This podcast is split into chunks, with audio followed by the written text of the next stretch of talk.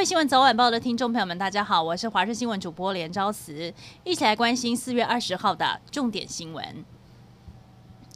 中南部水情严峻，但嘉义民雄乡一间资源回收厂昨天晚间发生火警。天气干燥，加上场内塑胶回收物品助燃，大火一发不可收拾。一名消防员在抢救的过程当中被水带头砸伤送医，而火势到深夜十一点才获得控制。根据回收厂业者表示，疑似有民众在附近空地燃烧废弃家具，火势不慎延烧过来。不过，详细起火原因还有待进一步厘清。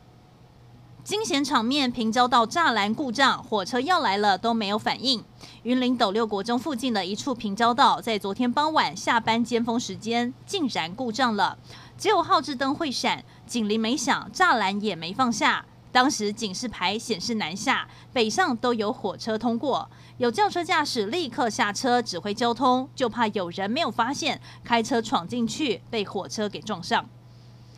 这个月初，台铁泰鲁阁号列车事故，交通部长林佳龙宣布请辞，已缺由交通部政务次长王国材接任。上午举办了新旧部长的交接典礼。面对已经空缺三个月的台铁局长，王国材表示已经有人选，预计从台铁局三位副局长中内升，待行政院核定后就可对外公布。举重女神郭婞淳亚锦赛再度发威，昨天在亚锦赛五十九公斤赛事第三次试举，成功举起了一百一十公斤，超越北韩的世界纪录。另外挺举也举出了一百三十七公斤，总和两百四十七公斤，破了自己的世界纪录，勇夺亚锦赛三面金牌，成功拿下了东京奥运的门票。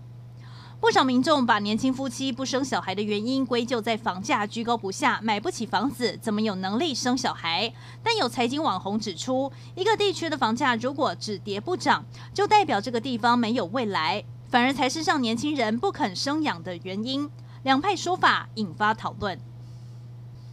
台中捷运绿线三月二十五号试营运以来，运量超过了一百八十万人次，预定四月二十五号中午十二点将正式通车收费营运。台中捷运公司提醒，四月二十四号，也就是通车的前一天是暂停服务的，因为要做整备作业，民众要注意这一天不要白跑一趟。